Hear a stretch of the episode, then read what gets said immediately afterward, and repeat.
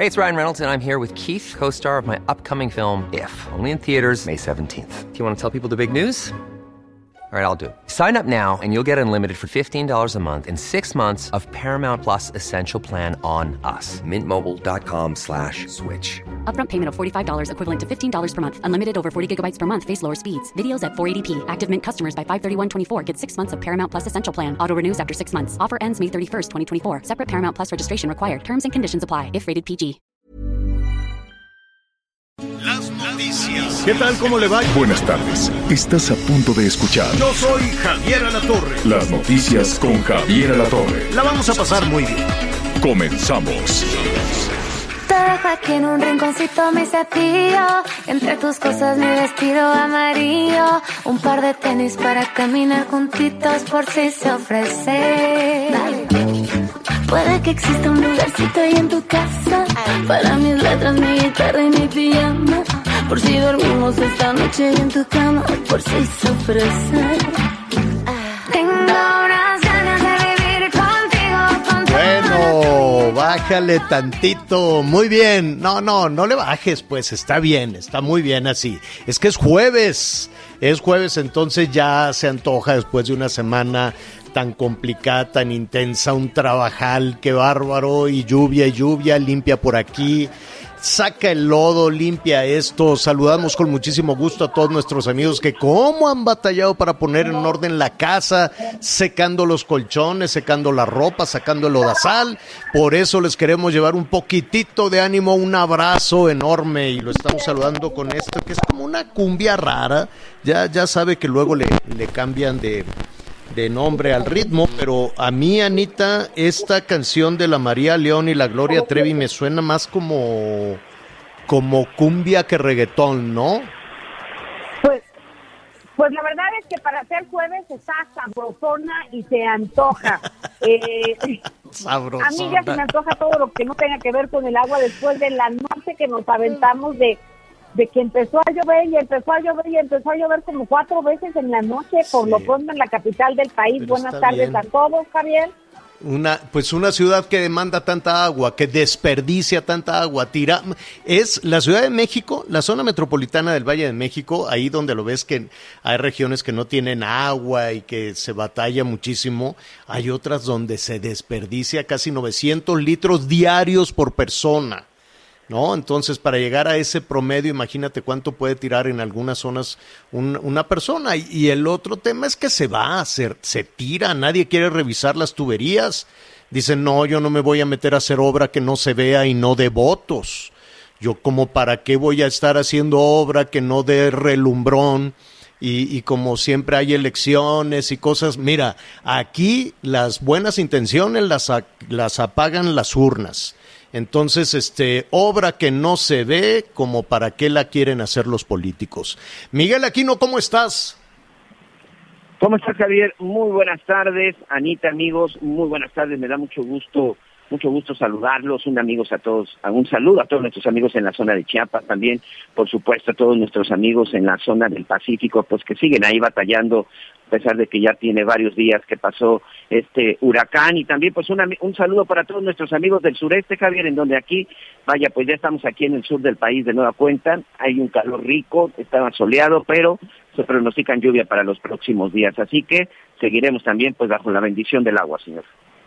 Sí, Qué bueno que ya ya sé. está con nosotros, Miguelito, ¿verdad, Javier? Que lo extrañamos. Sí, aquí estábamos y todos nuestros amigos. No sabes qué buenas vibras te mandaron a ti, a tu mamá.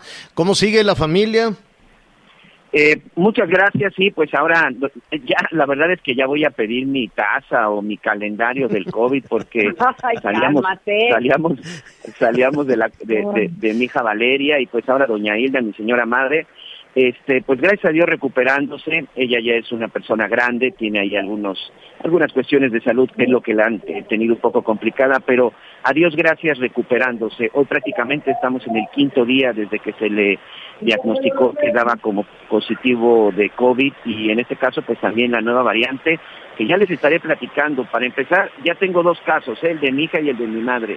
No se pierde el gusto y no se pierde el olfato en esta nueva de COVID, así que esa ya tampoco es referencia, señor. Válgame Dios. Bueno, pues cuídese mucho, cuídese mucho porque eh, la verdad una cosa es que, que se quite ya de, de la de digamos que de los anuncios políticos. Ya, ya este hombre, ¿cómo se llamaba? Eh, Gatel ya no sale, ¿verdad? ¿Te acuerdas que antes salía y decía una cosa y luego decía otra y no se le entendía nada, nada, nada, nada, absolutamente nada. ¿Eo? Todavía en la mañanera los martes de salud, sí. Pues, pues, pues bueno, yo no sé, pues yo no sé, no, francamente, eh, su, su estrategia en algún momento va a tener que rendir cuentas, quiero yo suponer. En algún momento, a ver, ¿te acuerdas cuando dijo que 60 mil era catastrófico, que no se iba a llegar a ese tema? Hay más de 260 mil muertos, los contabilizados por su oficina, los reales, bueno, ¿no? Y más el exceso de fallecimientos, otro medio millón, bueno, es una tragedia es una tragedia y, estas, y, quien llevaba la, la, estrategia sanitaria se la pasaba nada más eh, haciendo líos a, a, todo Dios. El tema es que con los fallecimientos de ayer estuve viendo el ranking también de, hay un hay una no quiero decir un ranking, una medición internacional, una medición internacional, una medición evidentemente que no hace la, la oficina de, de, de este señor, son instancias internacionales y México está en segundo lugar de fallecimientos, segundo lugar de fallecimientos. Eso hay que hay que considerarlo. No se trata de volvernos a encerrar, pero se trata de cuidarnos y cuidarnos mucho. Se trata de salir adelante, se trata de, no bajar la guardia y es muy sencillo. Sanitario el tema y cubrebocas también, ¿no? México tiene, eh, fíjese usted, en América Latina va después de Brasil, pero pues si, si consideramos, fíjese, si, si hacemos una, eh, la letalidad en México, en Brasil tienen casi 21 millones de casos, ¿no? Y tienen, de 21 millones de casos, tienen 581 mil fallecimientos en 21 millones de casos. En México hay 3 millones 369 mil casos y hay 260 mil 503 fallecimientos. O sea, el índice de letalidad en México sigue siendo altísimo y a nivel mundial estamos. Eh, en una medición internacional, México está en segundo lugar de fallecimientos, por abajo de Estados Unidos. Pero, por ejemplo, ayer Estados Unidos tuvo 1.473 fallecimientos y México 1.177. Y tenemos la tercera parte de la población de los Estados Unidos. De ese tamaño es la letalidad y de ese tamaño es el resultado de la estrategia de este señor. En fin, cuídese, cuídese mucho. Sí, Anita. Y pues bueno, sí, eh, aunado a estas muertes, pues hay 107.520 casos activos estimados y pues la Ciudad de México es una ciudad que tiene más contagios de COVID-19 y también se sumaron pues en un día, ya lo decías, récord de muertes. Así que no podemos bajar la guardia, no se trata de, de quedarnos encerrados, como bien dices, pero es muy importante tener la conciencia que la pandemia ahí sigue con sus variantes, hay que estar pendientes de, de vacunarnos en la medida que nos toque. Y algo que, que agregaría Javier, yo tengo la fortuna por un lado y la desgracia por el otro de ser asintomática. Entonces ya llevo como 22 pruebas porque ahora tengo susto de que si a lo mejor tengo y ando circulando por la calle. Claro. Entonces, una sugerencia humilde es que quienes no hayan sentido, tenido síntomas y no se hayan enfermado, a lo mejor de repente vale la pena hacerse una prueba. Yo, yo ya soy cliente. que circulamos somos los que contagiamos. Yo soy cliente de los laboratorios, cada tanto y tanto voy ya a ese cotonete, como lo odio, no el palito de la nariz, ya llevo no sé cuántas. sí, sí, sí, sí, No, Fíjate que yo, por ejemplo, ahorita, Javier, con todo este asunto que, que traigo, estoy esperando todavía, yo creo que hasta el día de mañana ya tengo mi prueba y todo, eh, me voy a realizar la prueba porque finalmente estuve en el aeropuerto, tuve que ir a la zona de Pachuca, estuve en hospitales, estuve en consultorios médicos, entonces como prevención, en menos de un mes, señor, llevo cinco pruebas. Fíjate, no, bueno. Bueno, ya eres cliente, que te hagan descuento, ¿no? Que te, que te hagan, que te den tu taza. Bueno, póngale buen ánimo, póngale buena cara y cuídese, cuídese, hay que cuidarnos mucho. Oigan, yo lo que extraño, honestamente, de, de todo esto, y, sí quisiera regresar eh, pues, con, con cubrebocas y con, con sana distancia y todo eso, es al cine. Uh, yo fui al cine por allá, ¿qué será? En el, en el 19, puede ser, ¿no? Entonces, pero me, me, dicen, y a ver si los invitamos, Miguelón, a ver si para mañana invitamos a, a, algún este, directivo de las, de las cadenas, porque me dicen que es seguro, pues que como la gente está callada, casi todo mundo, no todo mundo está callado, ya ves que siempre, nunca falta alguien que te va contando la película, ¿no? Y te dice, sí, mira, y ahorita atrás de esa puerta va a salir el asesino, y sale, ¿no? Entonces eso no, eso es como odio que alguien que ya vio la película le esté arruinando al de al lado. Y mira, ¿viste esa que la ves tan calladita? Ella es la malvada, ¿no? Entonces eso me cae muy mal o los cortos los odiaba, digo, los cortos me gustan, pero había una, una pareja, un, un, muchacho, una muchacha, que te contaban toda la película, era odioso en una cadena, no me acuerdo en cuál, y entonces dejé de ir a esa cadena porque a fuerza te ponían ahí a dos chistoretes que te decían, y esta película se trata de esto, con esto, con aquello, con el otro. Digo, ¿y quién te dijo que quiero que me la cuentes?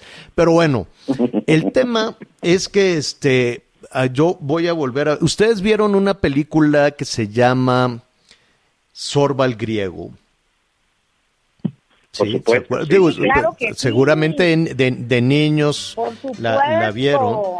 Y esa música en las bodas, brincó del cine, ¿no? A ver, vamos a oír un poquito, a ver.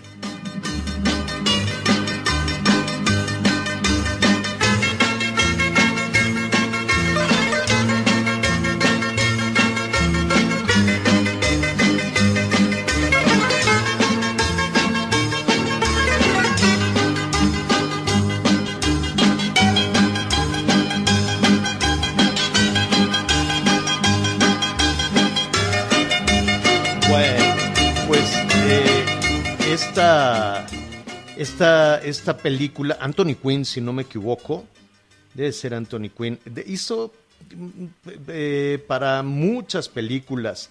Este, trabajó también para el director Miguel Litín en, Actas de Marusia, que me, que me, me, acuerde. Hay otra de Costa Gabras, Z, a ver, le vamos a decir a nuestro productor. Pero esta es Sorba el, griego.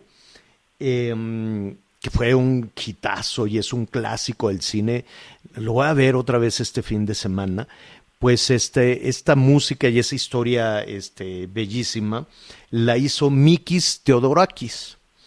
Y la verdad es que lo conocemos a través del cine, eh, o por lo menos en esta, en esta parte del mundo, pero escribía de todo, himnos, óperas, este, ¿qué quieres? Eh, música de cámara, eh, sinfonías, no paraba, no paraba, no paraba, no paraba. Y hablamos el pasado porque se murió hoy.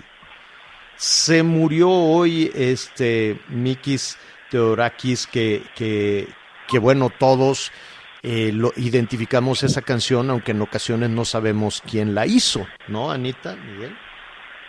Así es, fíjate que a raíz de, de su muerte, pues bueno, pues un griego universal, le decían, y, pues leía que algunas de sus obras se basaban en poesías griegas y en poemas, algunos de Pablo Neruda como Canto General y de García Lorca como el romancero gitano. Entonces, la verdad es que estoy segura que muchas personas lo conocen, eh, conocen su, música. Sin saber qué es este señor, exacto. Bueno, en Grecia sí lo conocen y lo conocían muchísimo porque fue un activista bravo, ¿eh? No nada más estuvo metido en la música, en la literatura, sino en la política también. Se enfrentó a los militares, pero en serio, y lo persiguieron, lo torturaron, pero nunca lograron domarlo en todas estas este, demandas de libertad. Entonces, pues en paz descanse Mikis Theodorakis y pues vamos a ver sus películas, ¿no? Podemos ver Actas de Marusia, podemos ver Z, podemos ver eh, Griego y nos la pasamos muy bien en lo que vamos, vamos al, al, eh, al cine. Bueno, me dicen aquí que en donde dan los cortos que te arruinan es en Cinépolis. Ándale. Pues gracias por sus llamados. Bueno, pues vamos a vamos a decirle a, nuestros eh, a nuestros amigos de Cinépolis que la verdad son a todo dar. Pues igual te pueden decir, bueno, ¿sabes qué? Empezaban estos dos a contarte la película y yo me salía. La última vez que fui al cine dije, no, yo no quiero que me echen a perder esto. Entonces me salía y ¿qué crees? Se oye en el pasillo, te vas a la dulcería, se oye en la dulcería, entonces te persiguen y te van contando la película. Son odiosos, odio no sé quiénes son, no es nada personal, no, no, no, no es nada personal, para eso los contrataron, pero este sí, eso no está, no está muy bien. Atención, nuestros amigos allá en la frontera sur, qué barbaridad, esta situación este drama, esta crisis con los migrantes parece que no tiene, parece que no tiene fin. Y en información que hay en desarrollo, bueno, pues los elementos de migración siguen agarrándose a, empujones. Esperemos que no pase a mayores con, las caravanas de migrantes.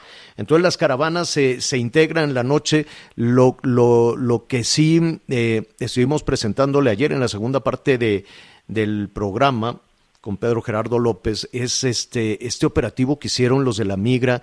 Sabes que en la madrugada, Miguel, Anita, estaban ahí durmiendo donde podían este, los migrantes y así los pescaron en la madrugada, órale, y empezaron a empujarlos con los, este, ¿cómo se llama? Con, pues con los escudos estos que traen los escudos y toletes escudos, toletes, se armó el zafarrancho. Imagínate que estás dormido, los niños durmiendo en el piso, cansado, sin comer ni nada, y ¡zas! Sí hay una discusión aquí de derechos humanos, sí hay una discusión humanitaria, desde luego, de todas estas personas. Yo, yo me imagino que, que nadie quiere dejar su casa y su país para irse a enfrentar con la migra mexicana y para ir a dormir bajo la lluvia en un plástico y para ir, ir a dormir en el piso, ¿no? Y, hay algo que preocupa sobremanera. Por supuesto, ya hemos tratado también de ponerlo en perspectiva el tema de también el problema de Chiapas, de las poblaciones, pues que siempre están eh, en el paso de los migrantes, pues también es un tema que hay que atender y entender. Pero el asunto del Instituto Nacional de Migración de sus agentes, es como si el fin de semana no hubiera sido suficiente las imágenes violentas que todo el mundo repudió y pues en un comunicado informaron que habían cesado a dos agentes, pero yo no siento que eso ha bajado el nivel de agresión y de falta de respeto a los derechos humanos de los migrantes por parte de la institución. No sé, no sé qué piensan ustedes, Javier Miguel, pero me parece que siguen en el mismo sentido eh, de, de abusivo. Sí. Yo, yo creo que haciendo lo mismo todos los días, con mucha dificultad vas, a encontrar una solución a este problema, ¿no? Y, con todo respeto, pero pues las autoridades guatemaltecas y centroamericanas lo que hacen es abrir la puerta y dicen, a mí no me dejes aquí el problema. A mí no... Sí, pero...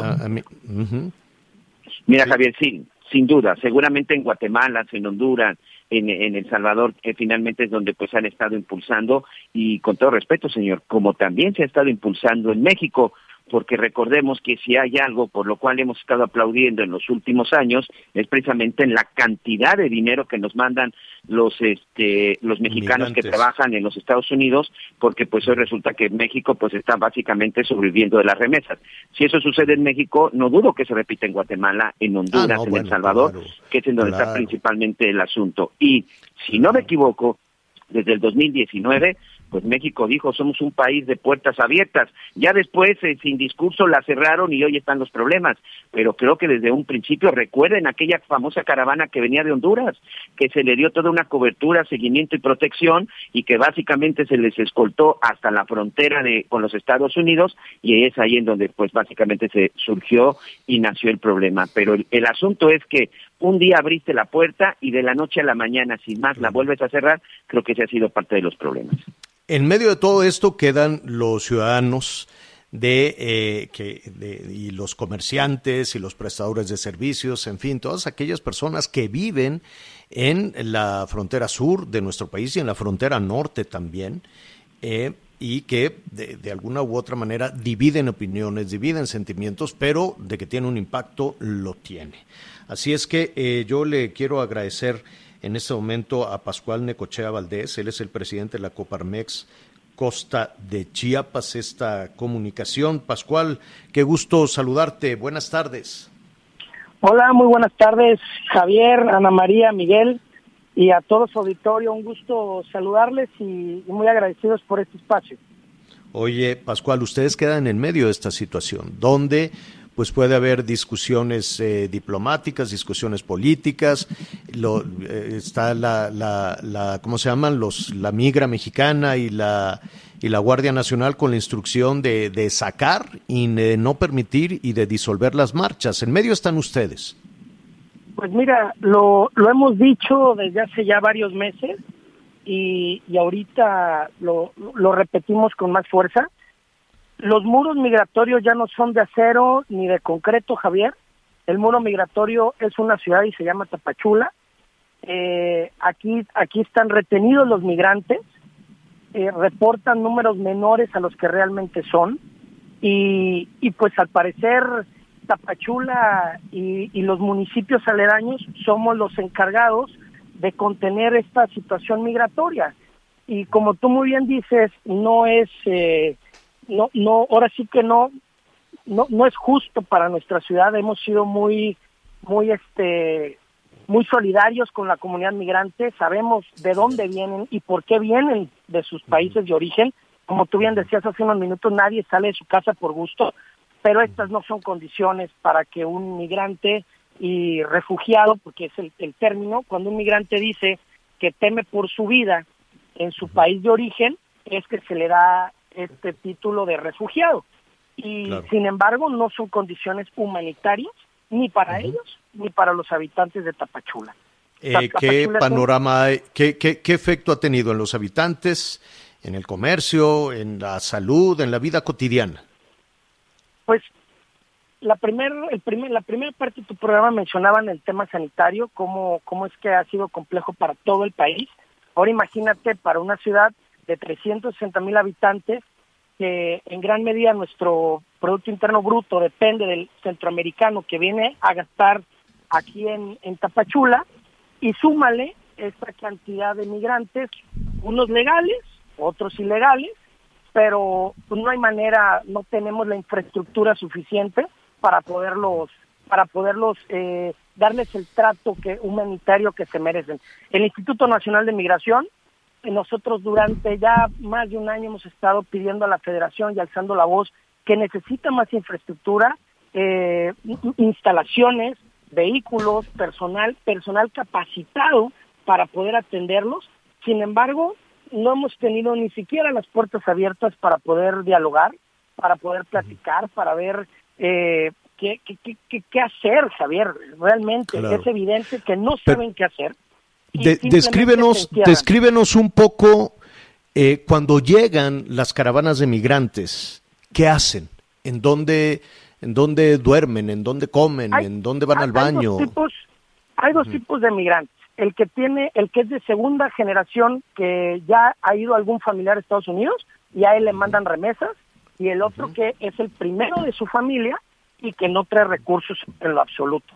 El que trae recursos, hemos detectado algunos que les llegan a mandar hasta mil dólares para que puedan pagar una renta, donde, donde tengan baño, tengan cocina, pero los que no tienen dinero llegan directamente al centro de Tapachula y mira Javier, a cómo se acomoden, a cómo se acomoden, o sea, no, no tienen dinero, ponte los zapatos de esas personas, Javier, es, es inhumano realmente, hacen, hacen del baño en el Parque Central, eh, relaciones sexuales en el Parque Central, comen lo que hay. O sea, el Parque Central, yo recuerdo cuando era niño, cómo me llevaban los domingos mis padres y podíamos pasar el día domingo en el parque, patinábamos en bicicleta. Hoy día, por supuesto, es, es imposible, no hay, no hay manera. Viven 20 migrantes en un departamento, eh, se promueve el comercio informal, se promueve la prostitución, se promueven las actividades de eh, los famosos polleros, trata de personas, y, y ¿qué es lo que pasa? Llegan a la frontera norte y los devuelven en un avión. Porque, no sé si ustedes están enterados, que han estado llegando aviones con migrantes migrantes aparte mexicanos, centroamericanos. Eh, pero, a ver, pero llegan, llegan ahí, porque esos los aviones... devuelven a Tapachula. A Tapachula. A Tapachula. Y en Tapachula no pueden pasar. Ahorita ya se vio que hartos los migrantes hicieron caravana y pues todos vimos las imágenes, ¿no? De qué fue lo que, de qué fue lo que pasó. Eh, y pues la verdad es que yo en lo personal y el grupo La Coparmex muy agradecidos contigo, Javier, por el seguimiento que le has dado al tema, porque es lo que necesitamos, que volteen a ver Tapachula, que volteen a ver la situación que se está presentando para los nacionales y para los migrantes y, no es no no es no no es no están las condiciones para que podamos coexistir en este tiempo y en este espacio, porque Tapachula no tiene la infraestructura para contener esta cantidad de migrantes. Oye, eh, Pascual, ¿quién, ¿quién los escucha? Estamos platicando con Pascual Necochea. Él es el presidente de la Coparmex Costa de, Chiapas. Y estamos poniéndole foco a Tapachula, pero son varias las localidades. E incluso si nos movemos también un poco hacia Tabasco, también podemos este, tener problemas hacia Quintana Roo, en fin, ¿no? y también el sur de Veracruz, en fin, hay, hay, hay una situación explosiva en ese, en ese sentido, porque además eh, el gobierno de los Estados Unidos ha hecho pues eh, mucho más eh, severo por decirlo de alguna manera, el regreso de personas sin documentos de cualquier nacionalidad y lo que deciden hacer es ponerlos en la frontera en la frontera mexicana. Eh, ¿Quién los está escuchando a ustedes, Pascual? ¿El, eh, gobierno municipal, el gobierno del estado, el gobierno federal? Eh, primero empiezo diciéndote que nuestro presidente nacional, José, el doctor José Medina Moricasa, quien te envió unos saludos, hablé con él hace rato, y ellos, por supuesto, a nivel nacional estamos preparando eh, alguna una estrategia para, para poderlo tocar en las puertas más de, mayor nivel eh, a, nivel nacional. El ayuntamiento municipal por, hemos hemos dialogado, pero del mismo modo no, pues el ayuntamiento no tiene la infraestructura para poderle dar solución a este asunto. Hace el fin de semana pasado estuvo el presidente López Obrador en, Tapachula y teníamos la esperanza, una, de que fuera el punto central de su agenda, no lo fue, vino a inaugurar un hospital y número dos, que hubiera algún, algún tipo de espacio para poderle expresar nuestro sentir. ¿No vio, ¿No vio las caravanas, no vio a los migrantes eh, eh, el presidente y su equipo? No te lo puedo decir, Javier. Yo, yo, yo quiero creer que sí lo vieron porque fue nota del fin de semana. Lo debieron de haber visto, se lo debieron de haber reportado, pero, pero lo que nosotros vimos y, y que no ha habido nada de información, pues no fue el punto central de la de, de, su de su visita por la región. Yo quiero creer y estamos optimistas que, que sin duda se reunieron en privado, no nos han dado respuesta de, de esa reunión, y queremos creer que así haya sido, pero pero la preocupa es el punto, es una olla de presión el tema. Ya vimos que los migrantes ya se están desesperando, ya están ya se están organizando y, y pues imagínate esa cantidad de migrantes sin trabajo, sin comida, sin dónde hospedarse, pues va, va, va, es inevitable que vaya a pasar algo, algo muy negativo en nuestra querida ciudad pues estaremos eh, al tanto. Te agradecemos esta, esta descripción, este panorama que le da precisamente ese acento de emergencia que, estamos tratando de, yo, yo, te, yo te quisiera mencionar, perdón por el, por el espacio, sé que, no, no, sé que el tiempo es corto, pero algo, son dos cosas. Una, que pueden iniciar su trámite en la ciudad de Tapachula y que sigan avanzando. 120 mil migrantes para una ciudad de 360 mil habitantes es el 33%. 120 mil migrantes para 120 millones de habitantes no pinta. ¿Por qué no dejan que avancen? Que nos digan por qué no dejan que avancen. Si eso no es posible, tiene que haber inversión en, en la región para que ellos tengan algo que hacer. Si tampoco es posible, estimado Javier, que lo diga el gobierno federal, somos el tercer país seguro. Ese es un término que no han querido decir y que lo rechazaron. lo rechazan, pero en los hechos es. Exactamente, exactamente. Porque, como ustedes bien, creo que lo mencionó Miguel, que en 2019 se mencionó que era eh, que las puertas estaban abiertas. Las Así puertas es. Lo hizo la ex secretaria, la ex secretaria de Gobernación, apenas arrancando este, apenas arrancando esta administración, apenas arrancando este gobierno, decían vengan todos, porque va a haber mucho trabajo. Aquí vamos a hacer un tren y vamos a hacer el transísmico y vamos a hacer refinerías y vamos a hacer mucha obra en el sur sureste del país. Ah, bueno, pues le tomaron la palabra. Le y los gobiernos centroamericanos dijeron, ah, pues este, pues dicen que allá, pues allá. Y después, este, el presidente Trump dijo, a ver, ¿qué qué? Y tuvieron que recular en la decisión, pero ya era demasiado tarde, la, la, la verdad. Hay, un, hay una Pero situación estamos, muy difícil. Estamos, Ajá. estamos siendo el tercer país, seguro al menos en la descripción de la definición, lo somos. Y bueno, a final de cuentas, nuestra ciudad y nuestro estado no está recibiendo ningún beneficio por, por serlo. Y pues ahí es donde nosotros no nos cansaremos de alzar la voz. Y, y- y olvídate del beneficio, se necesita la- las instalaciones donde las personas con los mínimos elementales eh, de, de- de- humanidad, ¿no? Eh, permanezcan en ese sitio y además tienes que saber quién es quién. Yo, yo entiendo que hay muchas familias que, que salen huyendo de, de- de la violencia y no solo de la violencia del crimen organizado, sino de la violencia, de, de- del hambre y de la pobreza y de no tener un futuro y de no tener una, una oportunidad. Eso lo sabemos. Es. Pero también es. sabemos que ahí se enquista de manera silenciosa este, muchos personajes que no necesariamente están huyendo de la violencia, sino que forman parte de la violencia. Entonces, pues. México, México también tiene que saber quién es quién, quién es pandillero y quién es un padre de familia, ¿no? ¿Quién tiene unos legal. antecedentes? Exacto, exacto. o sea, bien que- informado, controlado, documentado, ¿qué, eh, qué saben hacer, capacidad de que tienen, si tienen estudios para poder saber en dónde se van a colocar en un posible trabajo y, y cualquier decisión que se tome en cualquier mesa de trabajo, siempre, siempre las Claro. personas tienen que estar al centro de esas decisiones. Siempre. Pascual, te, te agradezco muchísimo y si nos permites, este, seguiremos en comunicación contigo. para nos para para mí para la Coparmex es un es un honor este espacio te agradezco mucho nuevamente saludos a Ana María saludos a Miguel y a todo tu auditorio Gracias. Y estaremos también viendo esta situación en el norte del país. Mientras tanto, pues le agradecemos a nuestros amigos que nos sintonizan en Tapachula eh, a través del Heraldo Radio 96.3 FM y en Tuxtla Gutiérrez, el Heraldo Radio en el 88.3 de la FM. Una pausa, volvemos. Sigue con nosotros. Volvemos con más noticias. Antes que los demás. Todavía hay más información. Continuamos.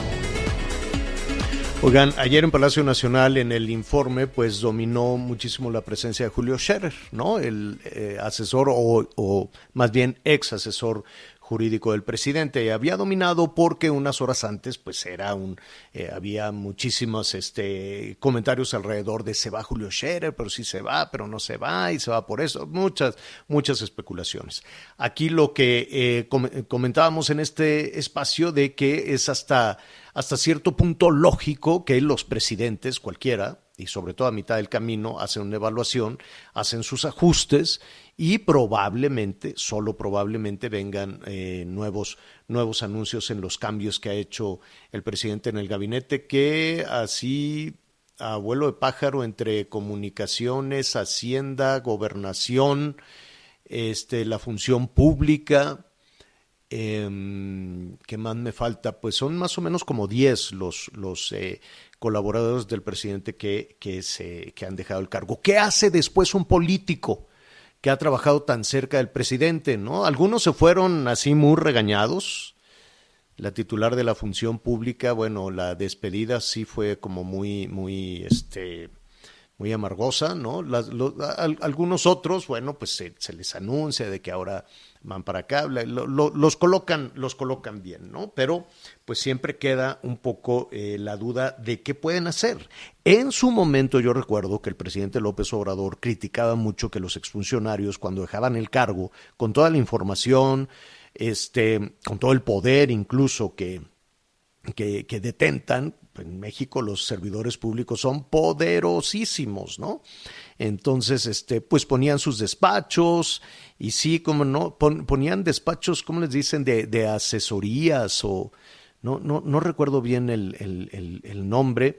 Y pues era un poco... Eran consultores, ¿no, señor? Consultorías, decían. Yo tengo un despacho así ya, cuando un político cae en desgracia, segundo paso, una consultoría. Y entonces ahí le decían, no, compadre, mira, yo me sé bien la ruta que tienes que seguir, tienes que ser por acá, luego le das una lana a este y, caminas por aquí, caminas por allá y les, les, les, cobraban ahí un dinero. Entonces dijo el presidente, se acabó eso ya no. Bueno, y, se hizo una, una ley que ahorita vamos a, a platicar eh, al, eh, al respecto con la exdiputada, hoy analista en temas legislativos, Marta Tagle. Eh, de hecho, vamos a saludar primero a Marta. Qué gusto saludarte, Marta, ¿cómo estás? Igualmente, con mucho gusto saludarles, Javier. Muy buenas tardes.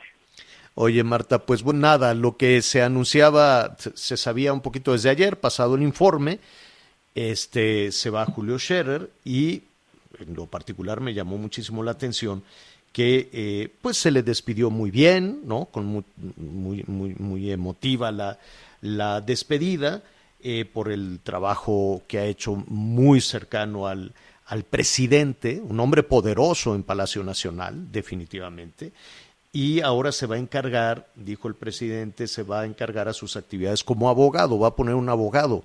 Bueno, yo me imagino que ya muchas personas están buscando muchas empresas, grandes, pequeñas. Imagínate si quieres abrir una tintorería y tienes que navegar en un mar de, corrupción y trámites, pues hablas al despacho y ahí te van a decir cuál es la ruta adecuada. Eh, entonces, siempre sí puede un servidor de ese tamaño eh, atender a un particular.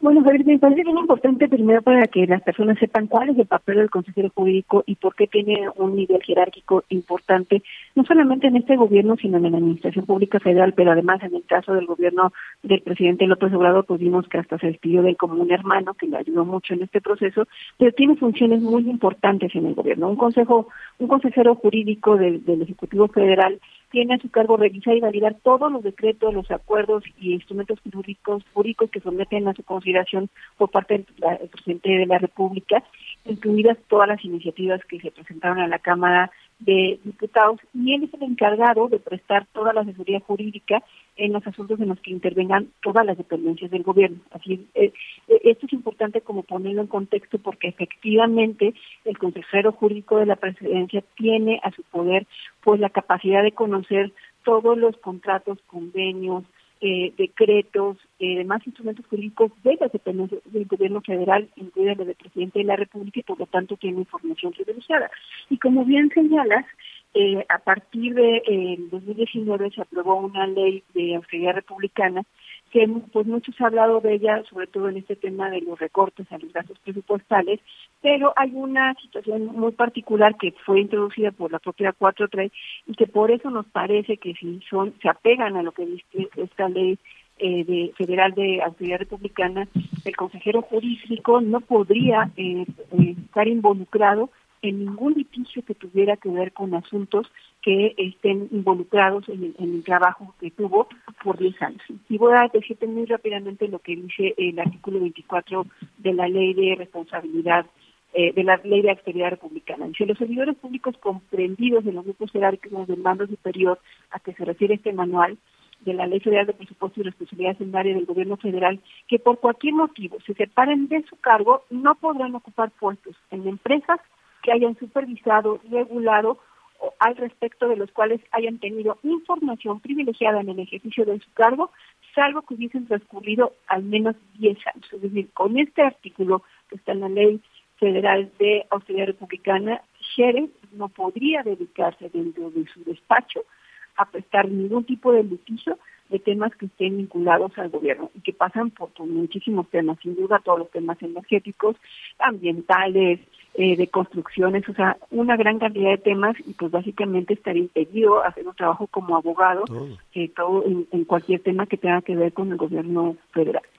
Es decir, por ejemplo, vamos a poner un ejemplo, un laboratorio que, que dice, oye, pues ahora que está todo este tema de, del abasto de medicamentos y yo tengo la posibilidad de ayudar o de ser proveedor de, de, de, medicamentos para el gobierno federal, no podría contratar el despacho de Julio Scherer para, eh, para diseñar un, una ruta, un contrato. Así es, porque eh, por la Consejería Jurídica tuvo que pasar justamente eh, los convenios y los contratos de compra de medicamentos de todo el gobierno, ¿no? Entonces, él, él tuvo información privilegiada de bajo qué características se dieron estos convenios o contratos de la Secretaría de Salud, sí. quién firmó, cómo firmó, por cuántos años, todo este tipo de detalles él pudo tener acceso como eh, consejero jurídico de la presidencia porque a él le tocó revisar toda esta parte y por lo tanto por esta ley está impedido a que eh, algún laboratorio pudiera claro. contratar sus servicios como abogado. Pero o, otro caso, por ejemplo, eh, decir, no, yo no, no, no, no está, una persona que no está buscando la ruta para ser proveedor o para tener alguna, eh, alguna relación con, con gobierno, con cualquiera de los niveles de gobierno, sino que este, quiere desarrollar una industria, desarrollar una, una empresa como particular para el consumo de particulares ahí sí puede asesorar y sí puede ayudar. Pero al final de cuentas, eh, si son sectores que en los que él tuvo que ver como consejero jurídico, ¿no? O sea, que quedan claro, que le dice cómo, cómo, cómo estructurar la, la ruta, ¿no? Para establecerse una empresa extranjera. Claro, una empresa extranjera que se quiere instalar en México y que dice, yo no voy a ser proveedor, voy a vender en México. Perdón. Él estuvo involucrado en el proceso de discusión de las leyes, de los decretos que se han implementado en esta materia y, por lo tanto, eh, de acuerdo a la propia ley que, que, que, promovió esta administración, él estaría impedido a prestar ese tipo de servicios eh, como abogado. De acuerdo a esta, a esta ley, Marta, eh, ¿qué sí puede hacer el ex consejero jurídico? Pues es un marco muy limitado, sobre todo en el caso de una persona que ocupó el cargo que tuvo de consejería jurídica, ¿no? Por, por lo amplio que implica las funciones que te leía. O sea, la, él estuvo a cargo de revisar todos los documentos jurídicos de todo el gobierno federal y por lo tanto, pues prácticamente cualquier eh, situación que, que esté involucrada, cualquier tema que esté involucrado en la regulación de estos temas desde o sea, el gobierno federal. Pero podría regresar a, a gobierno o olvídate del gobierno, ¿podría regresar, por ejemplo, al poder, al poder este judicial? Eh, pues, ¿Podría eh, integrarse podría a la Corte o podría ir al INE como una instancia ciudadana independiente? Sí, ahí el tema, en el caso de la Corte, que también se ha mencionado el asunto, es que no cumple con los requisitos porque, por lo menos, si se le propusiera para la próxima renovación que será en noviembre, no cumple con el requisito de haber estado separado un año. No, bueno, entonces sí está limitadísimo.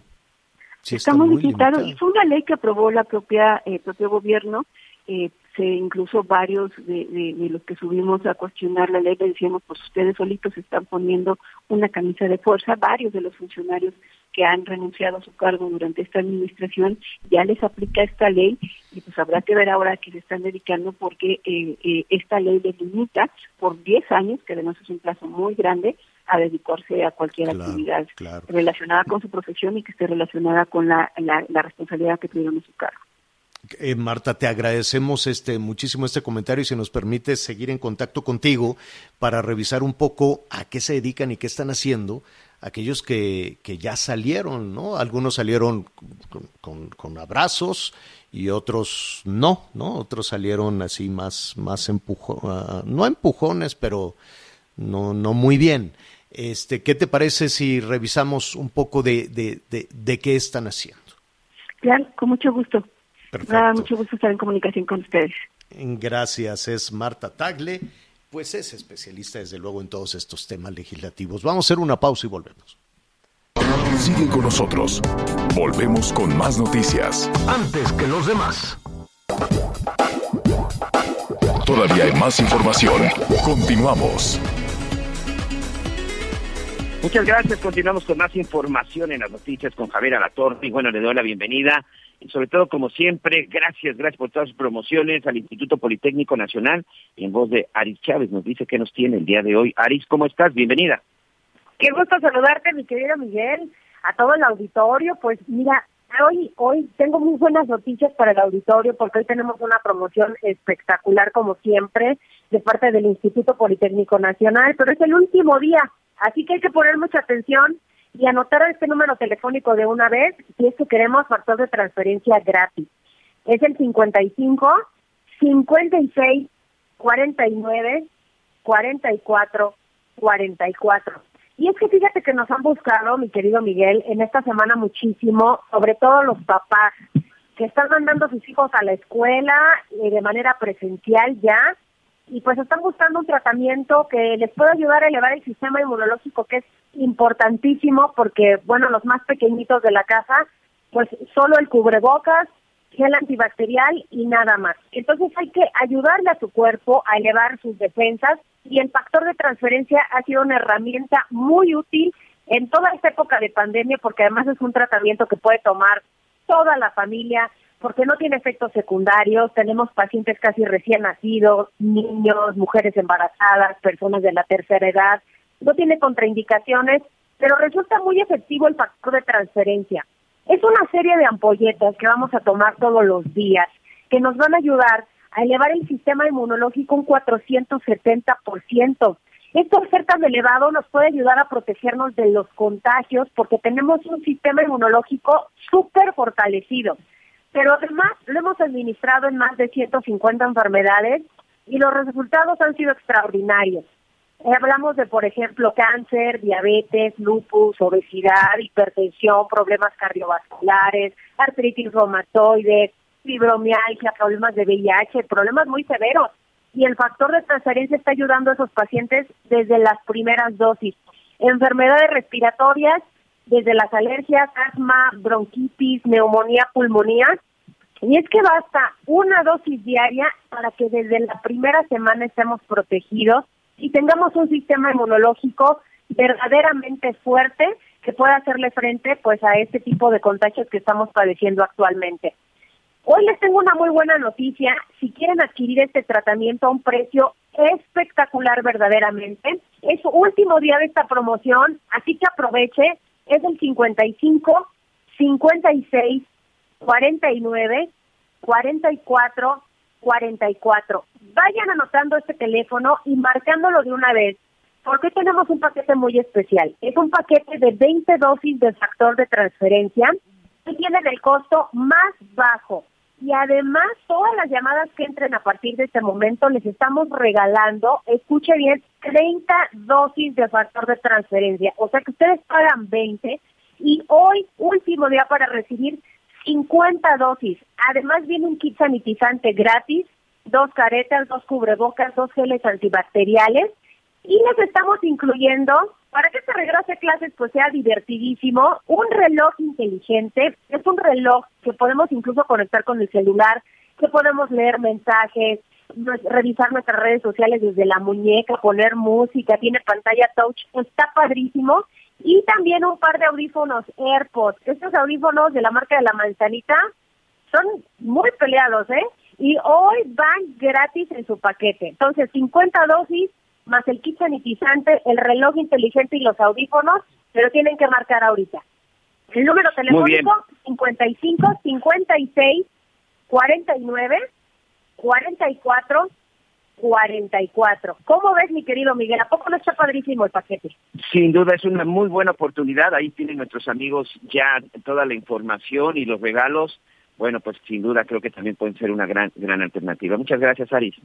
Un abrazo, cuídense mucho. Hasta luego. Exactamente. A cuidarse mucho, por favor, y nosotros regresamos con más en las noticias con Javier Alatorre.